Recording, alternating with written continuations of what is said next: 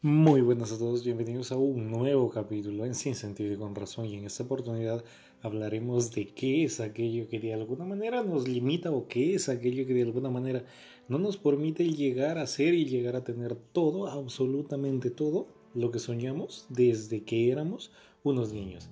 Y empieza así. Siendo niños nosotros teníamos absolutamente unas metas y unos sueños e ideas increíbles, no solo para nosotros, sino para nuestra vida en general. ¿Recuerdan cuando, por ejemplo, ustedes a mamá lo decían, mamá, el día en que yo sea millonario te compraré tu casa? Mamá, el día en que yo tenga muchísimo dinero te llevaré a todos lados en carro. ¿Recuerdan eso? Bueno, pues y es que a una edad muy temprana, cuando éramos muy jovencitos, formamos planes, formamos ideas de cómo nosotros vamos a conquistar lo desconocido y de cómo nosotros vamos a llegar incluso a ser unos grandes líderes.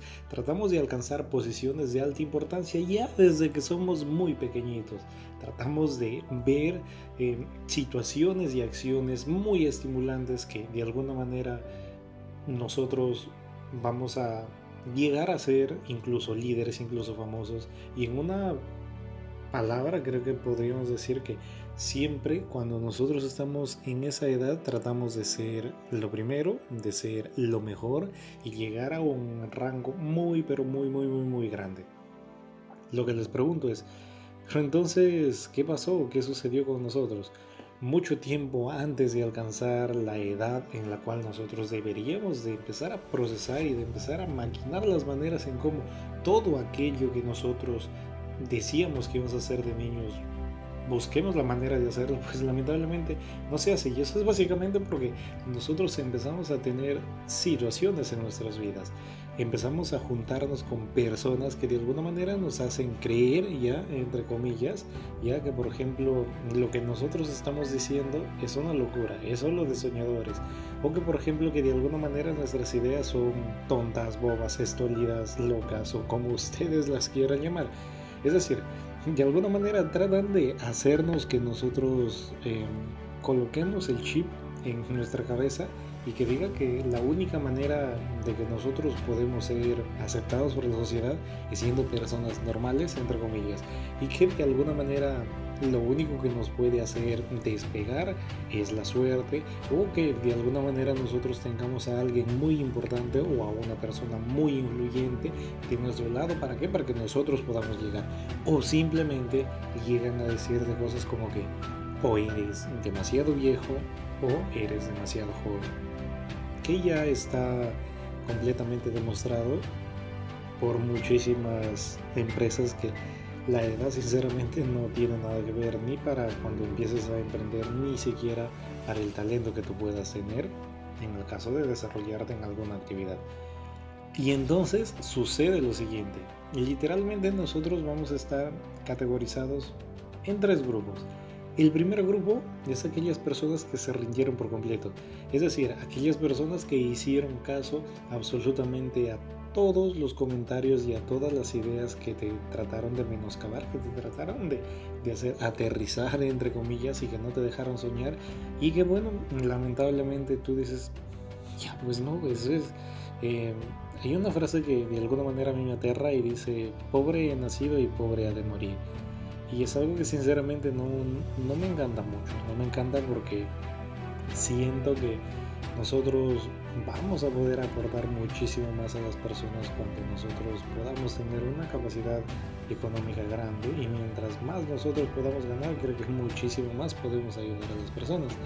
Entonces, creo que si es que tú estás en este primer grupo, deberías de tratar de cambiar lo más rápido posible porque créeme que que la vida no va a ser nada buena y que la vida no te va a acompañar ni va a ser grata contigo precisamente porque lamentablemente te dejaste, te dejaste llevar por, por los comentarios, por las ideas. Y créeme que yo siempre he pensado que la única persona que es dueña de su destino, independientemente de, de cuán de cuán difícil o cuán fácil haya sido tu pasado, eres tú.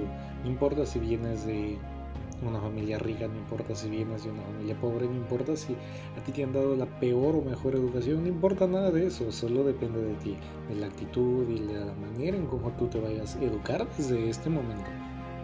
Hay un segundo grupo en la cual están aquellas personas que de alguna manera se rindieron, pero parcialmente. Es decir, aquí tenemos a, a gran parte de la población, diría yo, en la cual de alguna manera ha tenido cierto éxito, un pequeño éxito, pero en realidad este grupo ha desarrollado pequeños inconvenientes y esos inconvenientes son temores. Por ejemplo, los temores a fracasar, el temor, por ejemplo, a una desaprobación social, el temor a la inseguridad, el temor a perder lo que con tanto sacrificio y lo que con tanto trabajo quizá ha podido conseguir. Es por eso que, por ejemplo, hay personas que tienen su primer hijo y, están en un trabajo, aunque les traten mal, dicen, bueno, hoy estoy ahí por, por mi familia. Y la pregunta es, ¿esa es la vida que sinceramente quieres darle a tu familia? Solo quizá verlo en las noches, imagínate, y, de lunes a domingo solo verlo quizá a tus hijos que, duermen y el otro día no los puedes ver. ¿Por qué? Porque simple y llanamente todavía ellos están en la cama. ¿Es en serio esa vida es la que quieres? Esta gente no está satisfecha por lo que en su más profundo pensamiento se han rendido. Sí, precisamente porque de alguna manera sienten que han llegado también a la famosa zona de confort. Este grupo comprende muchísima gente talentosa e inteligente que lamentablemente eligió arrastrarse por la vida porque tiene miedo a levantarse, tiene miedo a caerse y tiene miedo a correr. Y esto es porque sin duda también, si bien es cierto, tú vas a ser de las personas que están en el segundo grupo, pero quizás las personas que te rodean son del primer grupo. Es decir, aquellos que se rindieron completamente y te dicen, oye, ¿para qué vas a seguir? Oye, ¿por qué vas a seguir intentándolo? Eso es imposible, eso no debes de hacer. Entonces imagínense cómo tú podrías sentirse si es que estás tú queriendo salir adelante. Es como que, es como que nadar, creo yo, contracorriente, ¿no? Mientras tú quieres hacer algo bueno, mientras tú quieres mm, hacer que tu talento, hacer que tus habilidades eh, valgan la pena y, y, y cobrar por ello, pero imagínate, creo que mucho, mucho, mucho tiene que ver el medio en el que nos rodeamos. Y como decía mi padre, lamentablemente a la familia no se les coge, pero a las familias sí. A las personas que nos rodean sí, pero a la familia no. Entonces debemos de tratar de ver eso también. Algo muy, pero muy, muy interesante este segundo grupo. Ahora veamos el tercer grupo y este tercer grupo sin duda me encanta. Y son aquellas personas que nunca se rinden, son aquellas personas que les encanta nadar en contracorriente, son aquellas personas que sin duda, si es que tú les dices no, ellos buscarán la manera de que esto se haga realidad. Son aquellas personas que cada vez que ven un obstáculo, ellos lo único que intentan es ver la manera de resolverlo. Lamentablemente, este tipo de personas solo existen entre un 2 a 3% del total. Entonces imagínense el saber que más del 96-97% de personas están entre el primer y segundo en grupo, creo que es un poquito ah, desconcertante, diría yo. Estas personas del tercer grupo son aquellas que no tienen pesimismo. Todos queremos estar en el tercer grupo, pero lamentablemente tienes que esforzarte para ello. Si quieres ingresar, debes de dejar de lado muchísimas cosas, debes dejar de lado a tus amigos, debes dejar de lado muchísimo. Por ejemplo, si tú quieres estar en ese tercer grupo, lo primero que te vas a dar cuenta es que vas a empezar a perder amigos.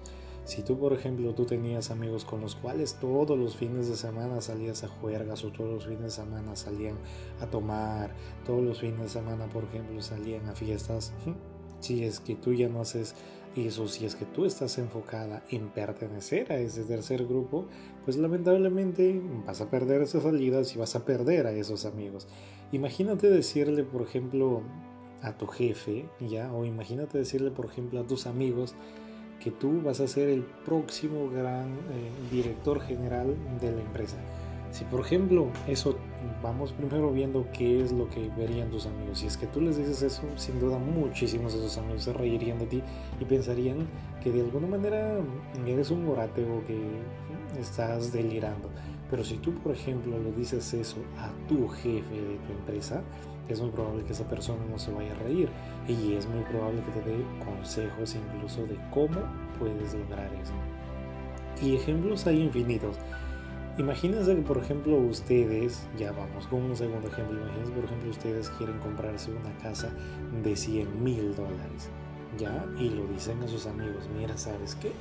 Yo me voy a comprar una casa de 100 mil dólares.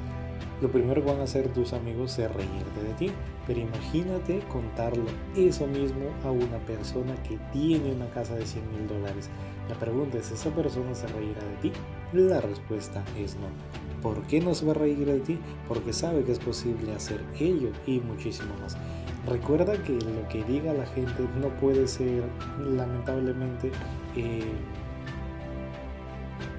comprobado o no puede ser algo que debería a ti de menoscabarte o que debería de hacerte que tú dejes de hacer o dejes de pensar en que hay un mundo diferente, en que hay un futuro diferente para ti.